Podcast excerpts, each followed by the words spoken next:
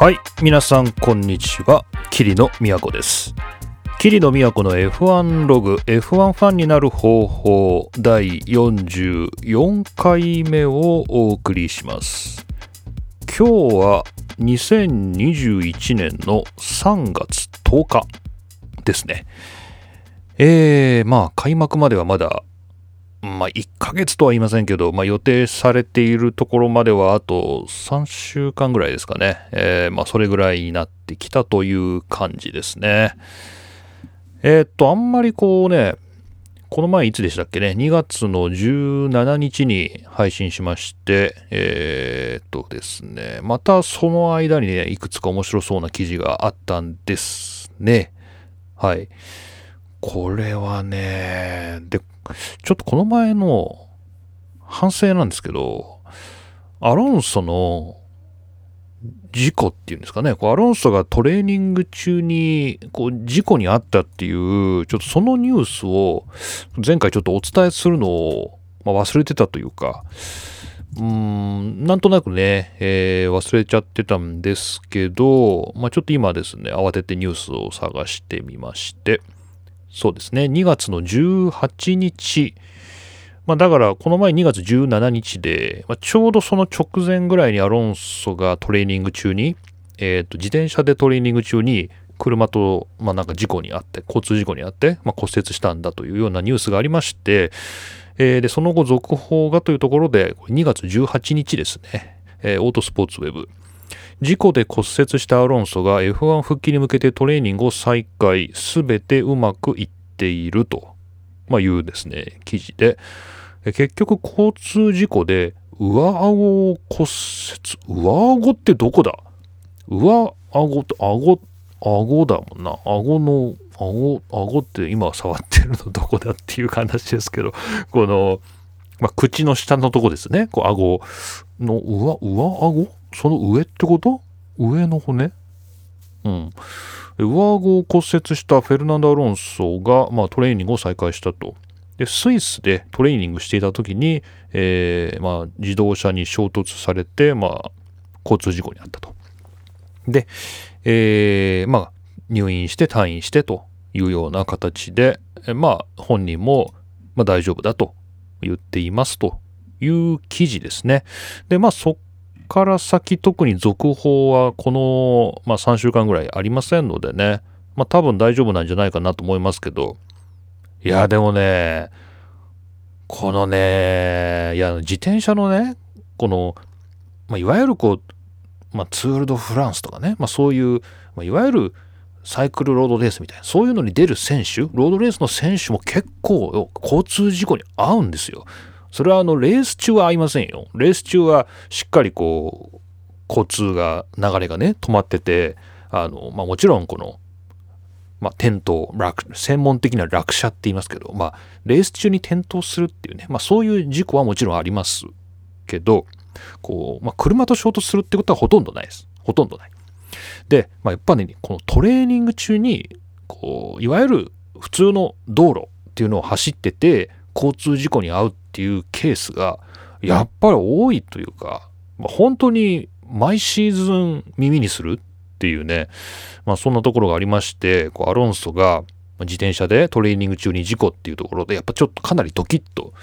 したんですけどね。まあ、えー、まあ今のところ、まあ、報道の中ではまあ大事に至ってないということなんで、まあ、このままどっかに顔を出すんですかね。どこに顔を出すんだ？うん、はどっかに顔を出すんでしょうね。あれ、そういえば、新車って、あれ、新車って出ました？アルピーヌの、えー、新車発表はあったんですか？ちょっとあんまりね、ここのとこ毎週毎週新車の発表があるんですけど、アルピーヌ A521 か、アルピーヌ A521 っていうこのフレンチブルーのね、すごい綺麗なマシーンなんですけど、えー、っと、特に何にもないですね。はい。えー、アロンソはやっぱりこの新車発表のイベントにも欠席したんですね。えー、これはモータースポーツ .com の、えー、RP の F1 初代マシン A521 が発表というですね、3月3日の記事なんですけど、やっぱり、えー、っと、アロンソは、テストまでには復帰できるだろうけれども、この発表会、新車の発表会には欠席したと。だからまあ全然見てないんですね。うん。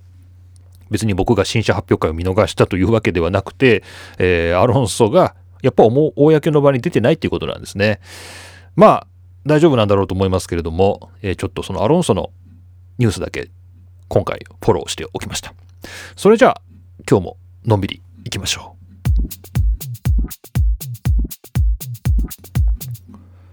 さてさて、ちょっとね、えー、自転車の話がこのアロンソのところで出ましたので、まあ、その流れのちょっとニュースでね、こんなニュースを紹介します。モータースポーツ .com のこちらは3月6日ですね。2021年3月6日、ルーク・スミスの記事です。世界アンチドーピング協会ハース F1 新車のロシア国旗風カラーリングを調査へという一見自転車と何の関係もなさそうな記事なんですけど、えー、ハースのですね、あの、新車がね、あの、発表されまして、まあ、さっきあの、アロンソンのところでアルピーヌの新車がこうフレンチブルーだというね、まあ、フランスの、まあ、ルノーですからね、ルノーの、まあ、スポーツブランドのアルピーヌっていうところの、まあ、名前を、まあ、まとってですね、名前の通り、まあ、フレンチな、フランスのですね、まあ、国旗を思わせるっていうかね、まあ、フランスのナショナルカラーで、まあ、来たわけですよ。で、ハースは、まあ、アメリカのチームなんですけど、まあ、それがですね、えー、まあ、ロシア国旗に見えると。えー、いうことで、まあ、世界アンチドーピング協会が調査するというですね、これどういうことというね、まあ、一見ちょっとよくわからないニュースですね。で、このハースの F1 の新車なんですけど、まあ、僕はあんまり、なんだろう、見たとき、まあ、白と赤と青なんで、あまあ、アメリカの正常期っていうんですかね、アメリカの、まあ、国旗まあ、だいぶ違うんだけど、まあ、アメリカっぽいかな、みたいな、まあ、印象も受けたんですけど、やっぱりちょっと、まあ、配色的にロシアっていうね、まあ、ロシアだなーっていう、まあ、そりゃ、あの、マゼッピンが乗りますから、まあ、えー、ウラルカリというですね、ロシアの、まあ、企業がタイトルスポンサーについて、で、そのウラルカリの、まあ、カラーで、この、ロシアっぽいですね、えー、3色になってるんだそうです。で、なんでこれがアンチドーピング協会が、えー、これを調査するのかと言いますと、皆さんご存知ですか？ね、あの、オリンピックとかね、あの、他のプロスポーツ、あれ？待って、オリンピックでプロじゃないよな。アマチュアだよな。まあ、えー、まあ、世界のね、こう、スポーツ業界で、今、こう、ロシア、ロシアっていうのはですね、あの、こう、組織だってですね、国家を挙げてドーピングしてたと。まあ、選手に対して、まあ、薬物を投与したりしてね、その、国家が主導してね、あの、ロシアの選手をこうドーピングさせてたというか、ドーピングしてたというか、まあ、そういうことが分かって、今ですね、あの、ロシアの選手は、こう、世界大会に参加できないんですね。2年間出られないんですよ。2年間。じゃあ、ロシアの選手はその間どうするかっていうと、まあ、こう、世界規模の大会出るときには、まあ、一般人として、こうロ、ロシア人っていう、ロシア人として出られないんですよね。だから、まあ、たまたまロシアから来た一般人っていうか、あの、まあ、一人の人間として、えー、参加しなきゃいけない。で、その結果ですね、あの、もちろんその選手が勝ったとしても、ロシアの国歌は流れないし、ロシアの国旗も掲揚されないし、もちろん自分のユニフォームにそのロシアを思わせるようなね、ロシアの国旗を身につけちゃいけないし、こう、ロシア、ロシア、ね、ロシアっぽい、ね、あのまあ、紋章みたいなのありますよね。そういうのもダメだし、一見して、あ、ロシアだねっていうふうに思わせるようなものは身につけちゃいけないんですよ。で、これが、まあ、要するにもともとドーピングから発しているので、まあ、この世界ドーピング機構がですね、WADA っていうんですけど、これが、まあ、調査すると。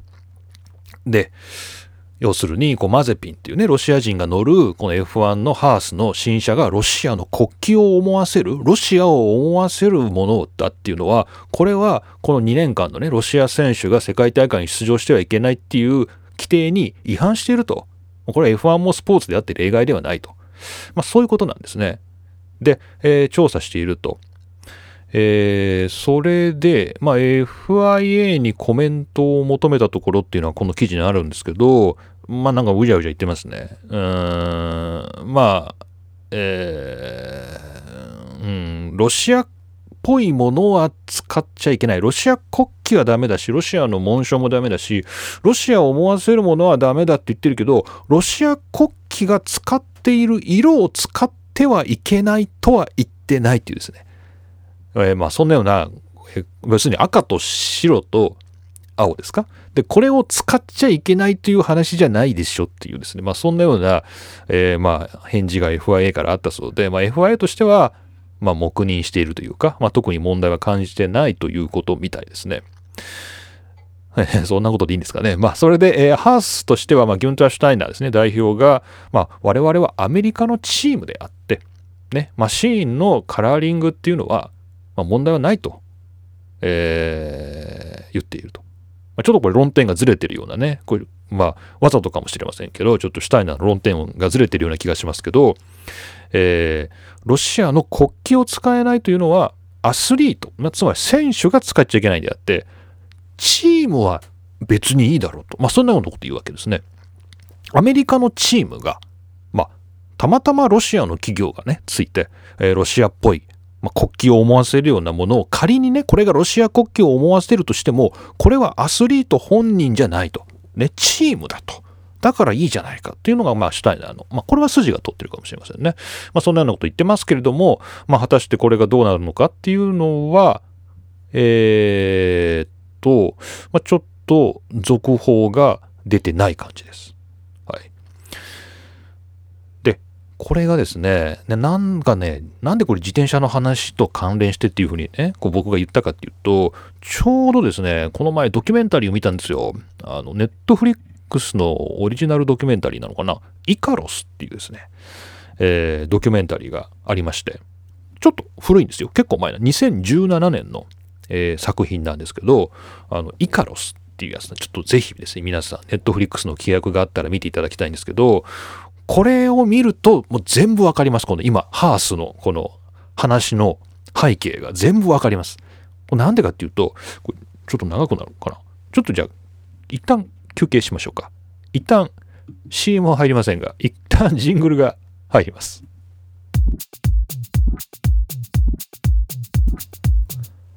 で、そのハースの F1 のマシンがロシアっぽい国旗のね、色だっていうのは、これは許せないと。ね、これなんでなんだっていうのが、このネットフリックスのイカロスというドキュメンタリーを見るとよくわかるよというですね、まあそういう話なんですけど、これイカロスっていうのが、これが面白い話なんです。本当に面白いんですよ。びっくりするですよ。びっくりするですよって、こう僕が、こうびっくりしますよ。これなんでかっていうと、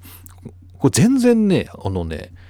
まあ、要するに全体としてはドーピングがテーマの、まあ、ドキュメンタリーなんですけど、最初が面白いのが、この監督ね、ブライアン・フォーゲルっていうアメリカ人の監督なんですけど、この監督がアマチュアの自転車選手なんですよ。で、大会に出るっていう時に、あ、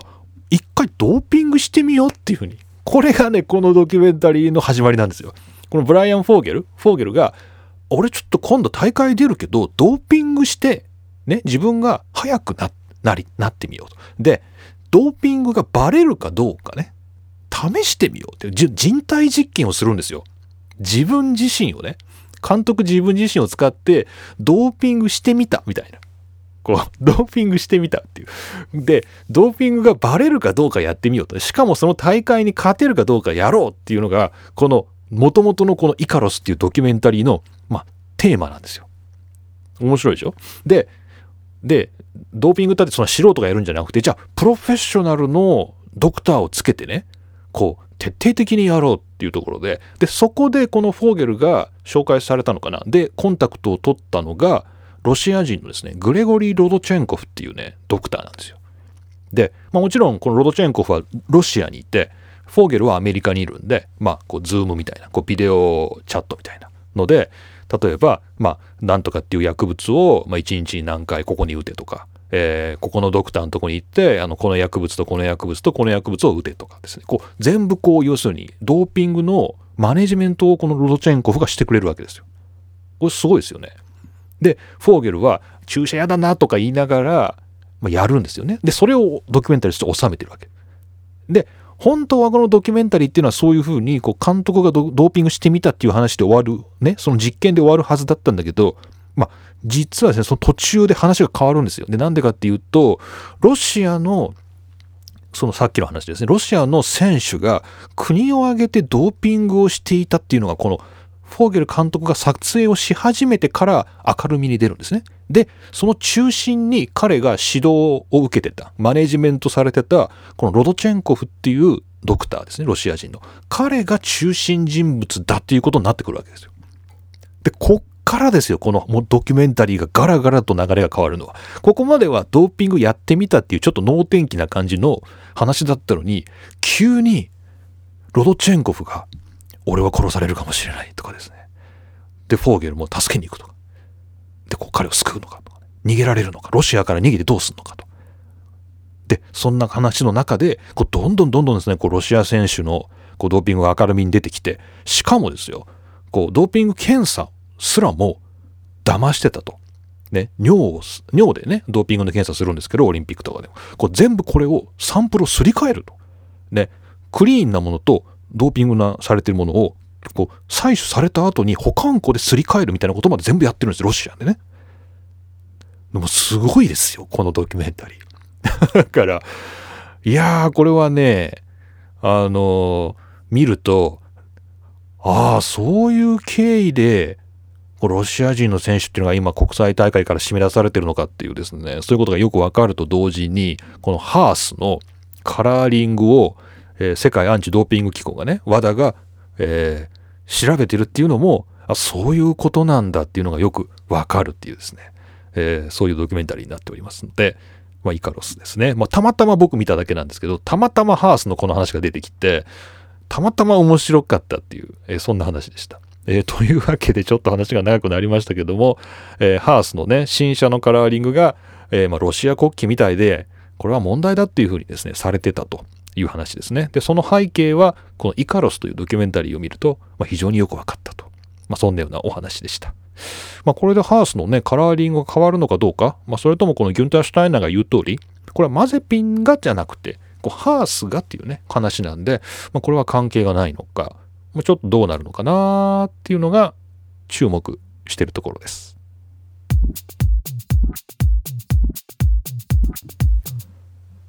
いやーなんかね、ちょっとロシアづいてるからちょっとついでにロシアの話しよっか。ね、あのー、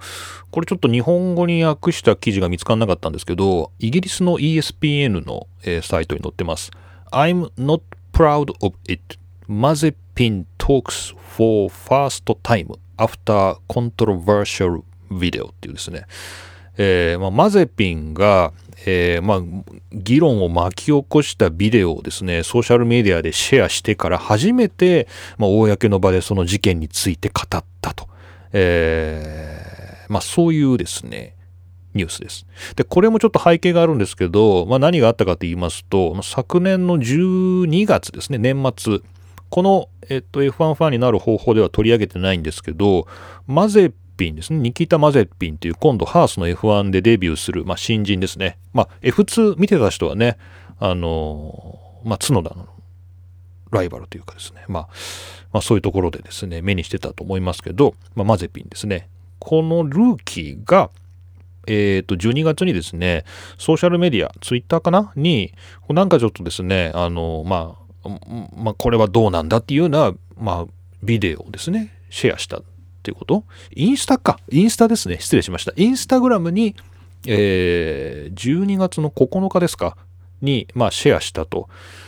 まあ、なんか、あのー、まあ、女性の胸をこう触ろ触ってるみたいなね、そんなようなやつなんですけど、で、えー、っと、これはけしからんということで、まあ、ハースもこれ許せないというふうに怒ったし、えー、まあ、なんせですね、まあ、ファンがというか、まあ、このソーシャルメディアのですね、えーえー、て言うんですか、ユーザーというか、利用者が、あのマゼピンを F1 に乗せるな運動みたいな Say No to マゼピンハッシュタグですね。っていうので、まあ、マゼピンを下ろせ下ろせっていうですねそんなような、まあ、ちょっとしたですね、まあ、騒ぎがあったと。でその後もう結構経ちますね。この記事いつですかね？え、ー、と、3月2日の記事ですから、12月1、2、3、3ヶ月ぐらいか。まあ、3ヶ月ぐらい経って、まあ、マゼピンがですね、まあ、そのことについて語ったというものなんですけど、うん、まあ、ESPN はかなり批判的ですね。えっ、ー、と、これは誰が書いてんの？ネイト・サンダースという、えー、記事が、記者が書いてますけど、まあ、マゼピンに対してですね、まあ、マゼピンは本当に、えー、まあ、要するに申し訳なかったっていうようなことを言ってるんですけど、じゃあ具体的にですね、えー、えー、ていうのかな、えー、どういうこと？っていう もうちょっと具体的に話してくれる？みたいな、え、ことを聞くんですけど、あの、いや、もう本当皆さんのおっしゃる通りです、みたいな。まあ、そういうことしか言わないと。まあ、本当にこいつは分かってるんだろうか、みたいな論調で書かれているですね、行間を読むとですよ、まあ、そういう論調で書かれている記事です。えー、まあ、なんていうんですかね、I'm not proud of it. It's important to progress ってこれどう訳していいのかな？まあ、私それはまあ誇らしいとは思ってないってまあ恥ずかしいと思ってると。でまあ進歩するっていうことはまあ、重要だと、まあ、つまり間違いから、まあ、その成長するっていうことは大事なことじゃないかっていうのが、まあ、マゼピンが言ってることなんですね。で、まあ、コースの上でですね、あの取り戻したいという、まあ、そんなようなことを言ってると。ファンの目をね、えー、ファンの評価を変えたいというようなことを言ってるようですね。はあ、なるほど。まあ、そんだけの記事ですね。まあ、読めば、うん、なんか幼いなっていうような、まあ、イメージはありますけど、実際幼いですからね、この人ね。な、何歳かな ?21 歳か。まあ、21歳ね。まあ、まあ、そんなもんじゃないの？っていう感じもしますけど、はい、そんなマゼピンの、えー、ことが若干話題になってたっていう、まあ、そんなニュースですね。個人的には何とも のなんとも、何なんでしょうね。しかし、こう、まあ、クビアト、ダニエル・クビアトが、えー、っと、まあ、レギュラーシートはちょっと獲得できないんですけど、えー、っと、どっかリザーブでしたっけ？えー、っと、どこのリザーブでしたっけ？えー、リザーブドライバーに、リザーブのシートをどこだっけ？今調べりゃいいの？これ今すぐちょっと教えてほしいよね。えーキビアトはどこでしたっけ？えー、アルピーヌか。さっきのアルピーヌ、お話がつながってんな。えー、アルピーヌの、えー、元ルノーですね。アルピーヌのリザーブドライバーに、えー、首跡さんになったんですけど、まあ、そのロシア枠ですね。レギュラーのロシア枠みたいなものがあるかどうか知りませんけど、まあ、そこにこのマゼピンっていう人が今度入ったんだなーっていう、まあ、それぐらいの印象ですかね。まあ、なんか F2 をちょっと去年の後半、あの、まあね、角田が F1 に上がるのかなみたいな話があったんで、まあ、F2 も結構見てたんですけど、あのまあ、あんまいい印象はないな。あんまり、あんまりこう、マゼピンさんにいい印象はないけどね。まあちょっとどうなるのかな。まあまあまあ、こうやって、まあ、注目を集めてる。もういろんな意味で注目を集めてますね。すごいね、このデビュー前から。シュマハよりも集めてんじゃない？これ。あの、息子ね。息子より集めてんじゃない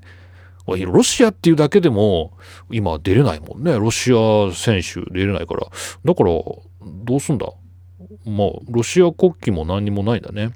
そうだね。マゼピンが勝ったとしても、仮に勝ったとしても、ロシア国旗は流れ、ロシア国家は流れないしロ、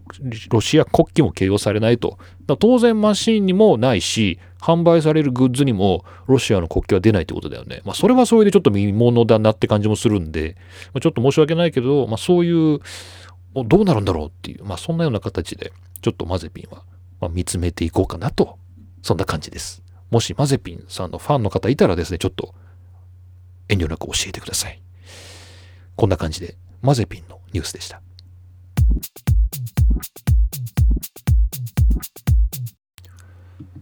えー、っと、まあ、ちょっとね、前回の、えー、この F1 ファンになる方法で、まあ、お便りでですね、三宅さんとあのレギュレーションの話どうなったんですかみたいなのありましたけど、ちょっとレギュレーションのニュースをね、これ読もうかな。えー、これはオートスポーツウェブの3月1日の記事です。2021年 F1 に導入される時間に関する3つの規則変更というですね、これあの、前回あの、時間のね、開始時間が早まるよみたいな、あの、そんなような話したと思いますけど、まあ、それの詳細版ですね。僕は単に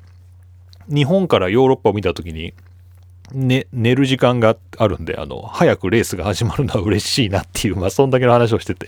出すけど、です、出すけど、出すけどね、出すけど、あの、ですけど、あの、もうちょっといろいろあるよっていうのがですね、この記事でわかるので、ちょっとまあ、見ときましょうかね。ほらね、時間に関することはね、結構大事だから、こう、観戦ね、F1 のファンとしてこう、いつ見るかって話にね、関わってくるんで、ちょっと見ときましょう。で、まずですね、一つ目、金曜のフリープラクティスの走行時間が90分から60分になると。へー。これ結構大きいんじゃない ?2 回90分があったやつが60分60分になると。おおあの90分間の世間話が良かったんだけどね。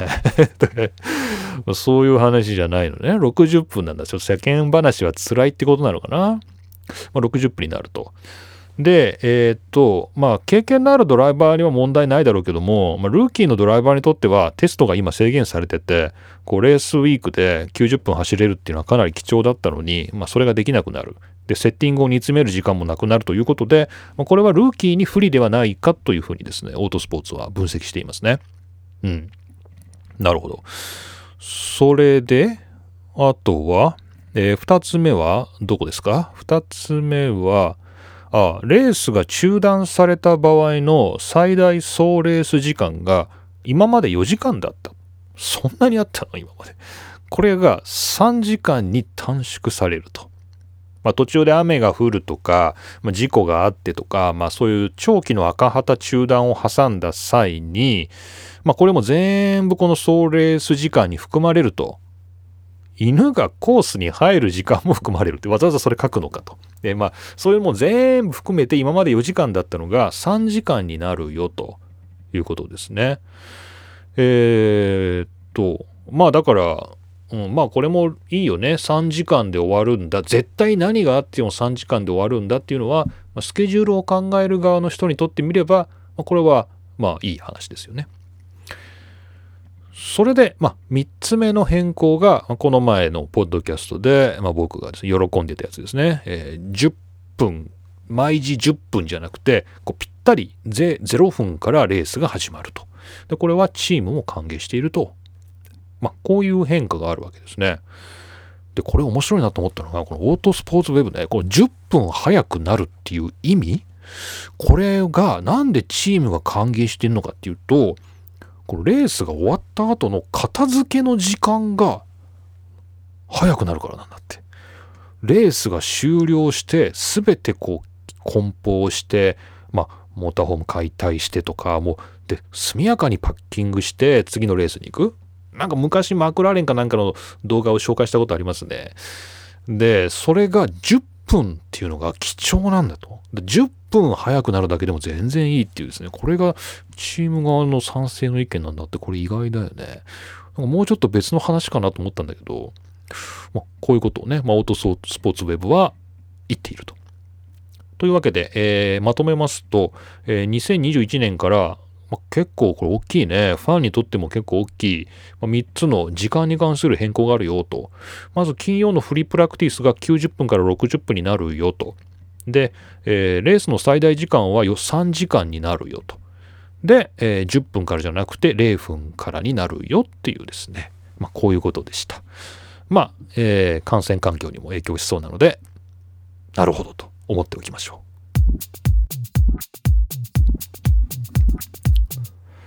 えー、っと、ウィリアムズの話をしたいなと、えー、思っておりますで。ウィリアムズの話は何ですかというと、えー、っと、リザーブドライバーではなくてですね、開発ドライバーですね。デベロップメントドライバー、開発ドライバーが、えー、引き続きですね、ジェイミー・チャドウィックというね、えー、イギリス人のドライバーが務めますよというですね、まあ、そういうニュースなんです。これは BBC スポーツの、えー、と2021年3月1日のアンドリュー・ベンソンの記事ですね。はい。えー、Jamie Chadwick Williams retains Britain as development driver in 2021というやつですね。えー、っと、なんだ、なんだっていうとですね、これ女性なんですね、ジェイミー・チャドウィックってね。えー、っと、このジェイミー・チャドウィックって、えー、っと、W シリーズっていう、あの、ウィメンなんですかね、えー、女性の、女性だけのですね、シリーズが、えー、っと、2019年に始まったのかな。で、その初代のチャンピオンなんですね。W シリーズのチャンピオンなの？ね、そうだよね。ちょっと裏取っとこう。えー、っと、そうですよね。2019年。っていうか、まあ、この W シリーズっていうのは、まあ、2019年にしか行われてないんですけど、まあ、今のところ、まあ、その最初で最後のチャンピオンがこのジェイミー・チャドウィックさんなんですね。で、その後、えー、っと、ウィリアムズ・ドライバーアカデミーっていうね、まあ、ウィリアムズの育成ドライバーっていうのに、まあ、2019年になってるんですよね。で、えっ、と、引き続き、えー、開発ドライバー、ウィリアムズの開発ドライバーを、このチャドウィックが務めますよっていうですね、まあそういうニュースですね。はい。えっ、と、この、僕は全然今まで意識してなかったんですけど、この、まあ、ジェイミー・チャドウィックさんは、まあ、結構、あれですね、あの、今 YouTube で、あの、ジェイミー・チャドウィック VS ルイス・ハミルトンっていうですね、まあ、これ GT スポーツ、あの、要するにこう、レース、レースゲームで、えっ、と、ハミルトンのゴーストとですね、このチャドウィックが戦うっていう、あの、そういう、まあ、ちょっとした2分ぐらいの動画があって見てたんですけど、あの、なんかね、不思議な魅力のある、こう、チャーミングな方ですね、この人ね。で、この人、バースの生まれで、まあ、イングランドですね。イングランドの、まあ、なんていうのかな、まあ、結構、ポッシュなエリアですよね。なんていうのかな、こう、まあ、非常に品のいいエリアですね。バースの生まれで、その後、満島で育つっていう、結構面白い、面白いですね。えー、で、お父さんが、まあ、えー、っと、お父さんが、ま、イギリス生まれの人で、お母さんがインド生まれなんですね。なんですね。そういう、ま、ミクストであると。いう感じでしょうか。ただまあ、えー、育ち、生まれも育ちも、まあ、イングランドですから、まあ、この YouTube 見てもね、あの、わかりますけど、まあ、非常に、あの、まあ、イギリス人にしか見えませんね。まあ、いろんな意味で。まあ、うん、まあ、これイギリス人だな、みたいな。まあ、そんな感じです。で、えっ、と、まあ、引き続き、えっ、と、ウィリアムズのドライ開発ドライバーを務めますよっていうのは、去年からですね、2020年から、えー、ウィリアムズの、まあ、デベロップメントドライバーやってて、で、これが来年というか、今年か、2021年も引き続きやりますよと、まあ、そういうことになったというですね、まあ、めでたいニュースです。こう、あれだね、女性がもっとね、ドライバーたくさんね、あの出てきたらいいな、みたいな話を、まあ、折に触れてこの番組ではしてますけど、ウィリアムズはなんかあれだね、積極的に撮るね、なんかね、いいなと思いますけどね。まあ、ぜひ、まあ、ちょっと今のね、あの、2人、レギュラードライバー2人とリプレイスされるってことは、まあ、まあ、今んとこないのかなという感じはしますけども、まあ、ぜひちょっと、まあ、レギュラーシート取ってほしいなっていうですね、まあ、そんな期待も込めまして、えー、皆さん、ジェイミー・チャドウィックという、ぜひ YouTube の動画で動いている彼女を見てみてください。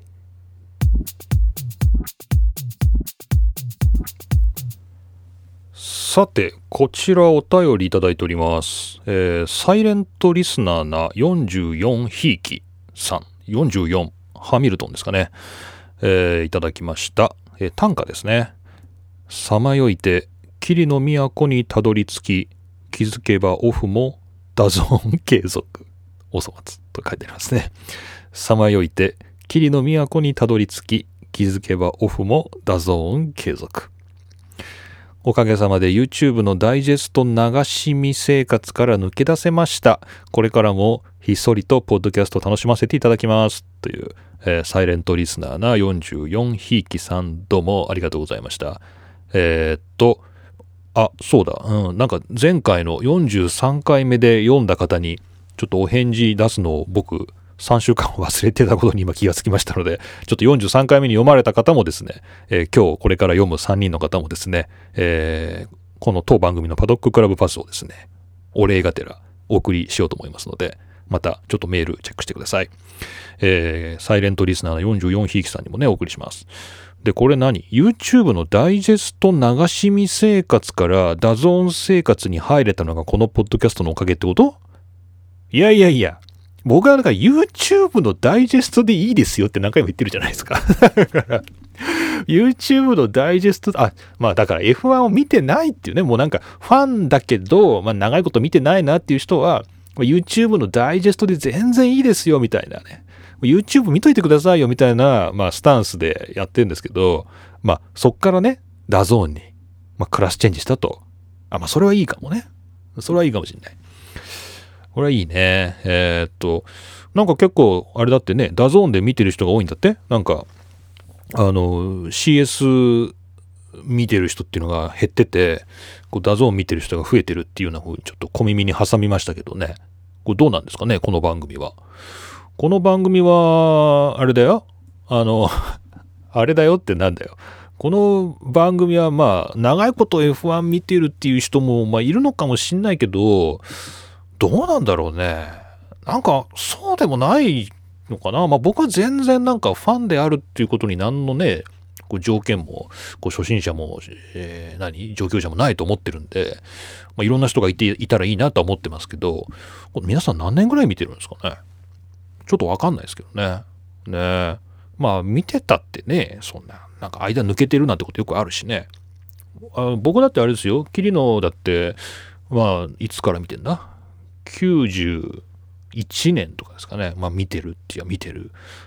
けど、そんなちゃんと見てないですからね。こう、特にあの、ミハイル・シューマッハが全盛期だった10年ぐらいかな。見てないっす。つまんなくて。10年もないな。5年ぐらいか。5年間ぐらい。もうなんかもう見てなかったですもん、全然。だからその間はファンとして数えていいのかどうかっていうのちょっとよくわかんないところなんですけど、まあ、一応ずっとファンなんで、えー、長い。ファン歴は長いですけど、まあそんなにちゃんと見てるかっていうと、まあ見てないっていうね。まあそういう人もいますから、まああんまり関係ないですね、ファン歴っていうのはね。はい。えー、ひいき、44ひいきの方、どうもありがとうございました。はい。そしてこちらは、えー、コアンドルスカイさんからですね、普通のお便りいただきました。お久しぶりです。コアンドルスカイです。お、お久しぶりですかね。お久しぶりです。えー、去年はいい意味でも悪い意味でもいろいろと変化した一年でした。今年も改めてよろしくお願いします。よろしくお願いします。さて、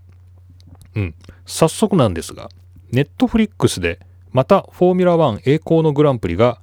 更新されますよ。あそうですよ。F1 のドキュメンタリーのシーズン3が始まるんですよね。予告編見ました。宮子さんはダゾーンのお話を主にしているので、一応お知らせしておきますね。まあ、だからってわけじゃないですけど、今日ネットフリックスの話もしました。えー、今回はシーズン3ということで、3月19日に配信開始 ?3 月19、来週、再来週ぐらいですね。シーズン2のお話を去年されなかったので多分見ていないと思いますが、この機会にシーズン2、3も見てみてはいかがでしょうか？また、宮子さんの感想が聞きたいですっていうですね、コアンドルスカイさんどうもありがとうございます。お察しの通りですね。さすが。さすがですね。さすがコアンドルスカイ。見てないんですよね、シーズン2。なんでかっていう話していい？聞きたくないかもしれませんけど。シーズン1が良すぎて まあ、この番組でも熱く語ったと思いますけど、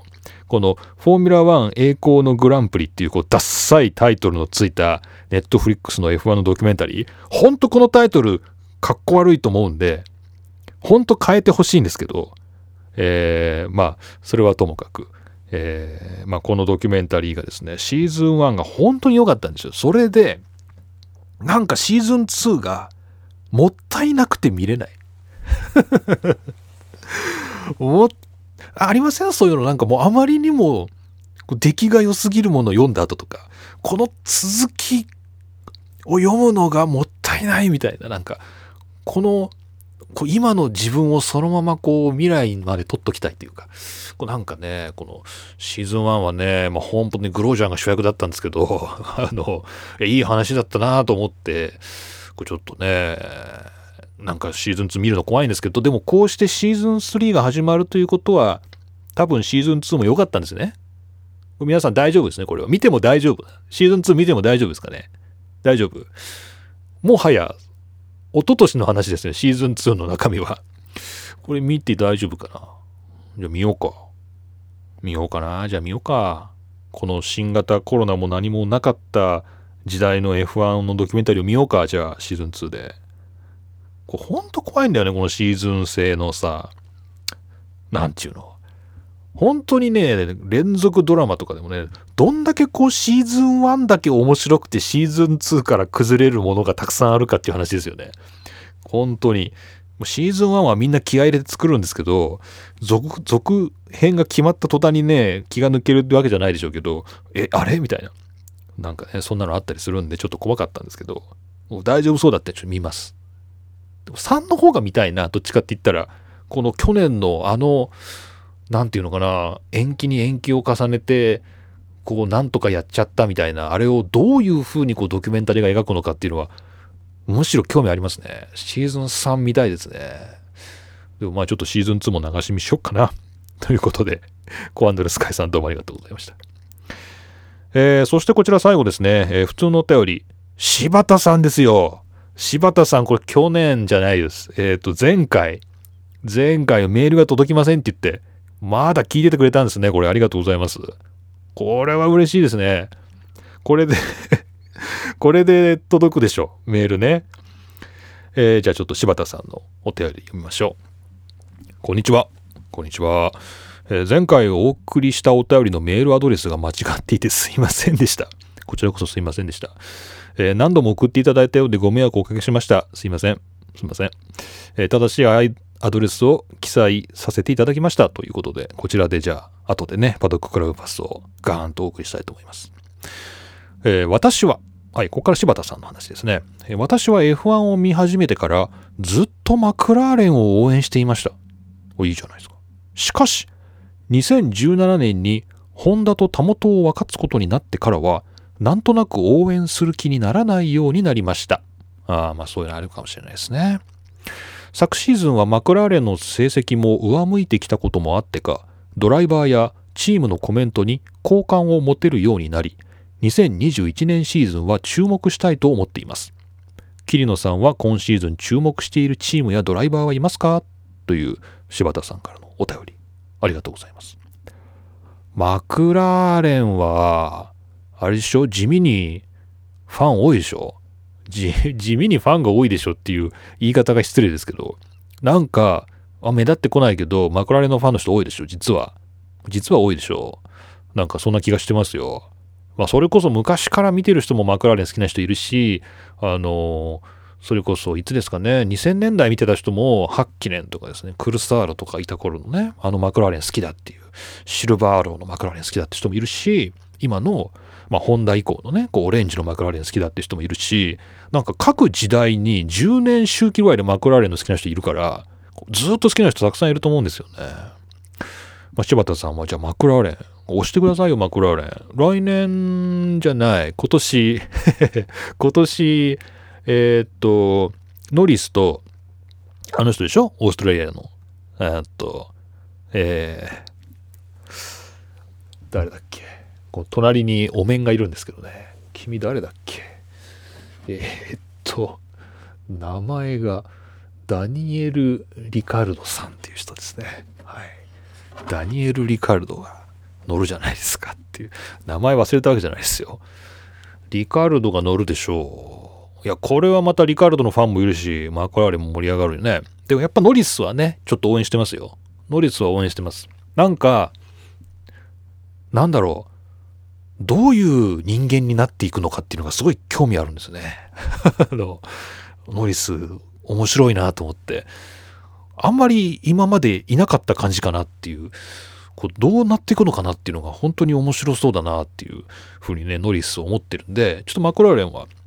応援してます。もちろんね。どっちかってノリスを応援してますね。で、もちろんあの、ウィリアムズのね、あの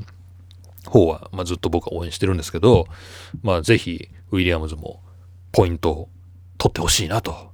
えー、坊ちゃんですね、ぜひ頑張ってほしいなと、えー、思ってますので、えー、その辺もぜひ、マクラーレンと合わせてですね、ウィリアムズもよろしくお願いします。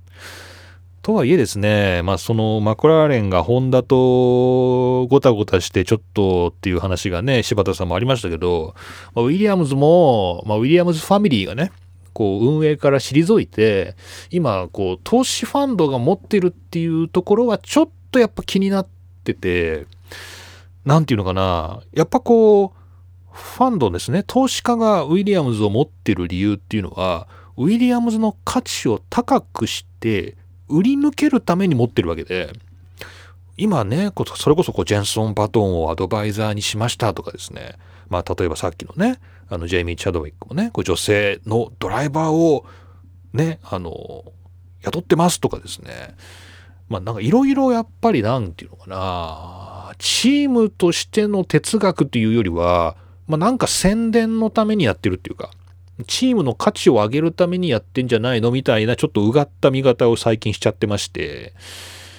なんだろうななんかちょっとあんまり、こうどれぐらいこう素直に応援していいのかなみたいな、まあ、結局あれでしょってって高くして売るつもりでしょみたいな、まあ、なんかそんなようなねあの形で見てるんですけどね、まあ、ウィリアムズもちょっとどうかなと思いながら、はい、まだまだでも応援はしていきたいと思ってます。でもやっぱちょっとノリス気になるな。ノリス気になるな。ノリスも見ていこうかなと思います。はい。あとはハースね。ハースのカラーリング。ハースどうなるのかなっていう。なんならマジピン勝たないかなっていうね、それぐらいは思ってますけどね。はい。まあその辺はドーピングの話の流れでした。はい。柴田さんどうもありがとうございました。というわけで、お便り今日も3つもいただいちゃってですね、ありがたいなというね、えー、前回のお三方、3名の方とですね、今回の方6名合わせてですね、後で、忘れないようにしなきゃな、これ。配信したらすっかり忘れちゃうんだよね、これ。あの、パドッククラブパスとお礼の、えー、メールをですね、差し上げたいと思いますので、よろしくお願いします。で、皆さんからですね、お便りは、えー、番組のホームページからですね、専用フォームがありますので、えー、そちらからお送りください。えー、最近は黒柳さんが途中で食べるっていうこともないはずですし、えー、皆さんメールアドレスを正しく入力していただければ自動の返信が返りますんでそれで帰ってこなかったらですねあなんかおかしなことが起きたかなみたいな風に思ってもらえるかもしれませんので、まあ、正しいメールアドレスを入れてですね出していただければこちらからも返事が出せるかなと思います。で、お便りは、まあ普通のお便りとか短歌とかですね、まあ何でもいいんですけれども、まあ、もしなんかちょっと言ったろうかなっていうね、ことがあれば、ぜひ遠慮なくお送りください。お礼はですね、今のところこの番組の動画コンテンツが視聴できるパドッククラブパスをお送りしております。というわけでお便りのコーナーをお送りしました。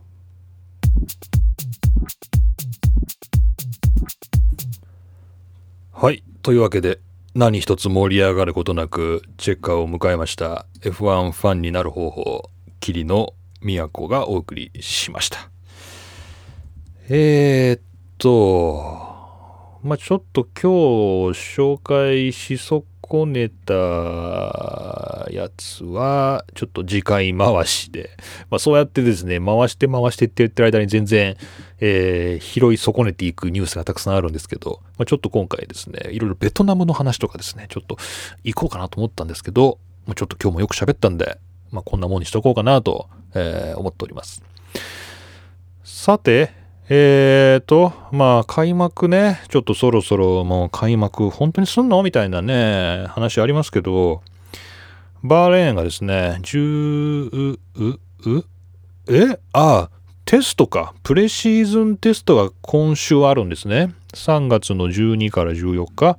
えー、プレシーズンテストがバーフレーンでありまして、レース自体は26から28と今月末に、えー、バーレーンである予定。で、その後、イタリア。イタリア。おロマーニャですね。イタリアデリタレリレレエミリア・ロマーニャですね。2021。えー、イタリア、えっ、ー、と、ポルトガル、スペイン、モナコ。モナコやるって言ってたね。モナコ承認されたって言ってたよね。だからもう今多分もうそろそろ工事してるんでしょうね、コースもね。で、アゼルバイジャン、カナダ、フランス、うんぬんというふうに、まあ、ヨーロッパを中心に、進んでいくって感じですね。はい。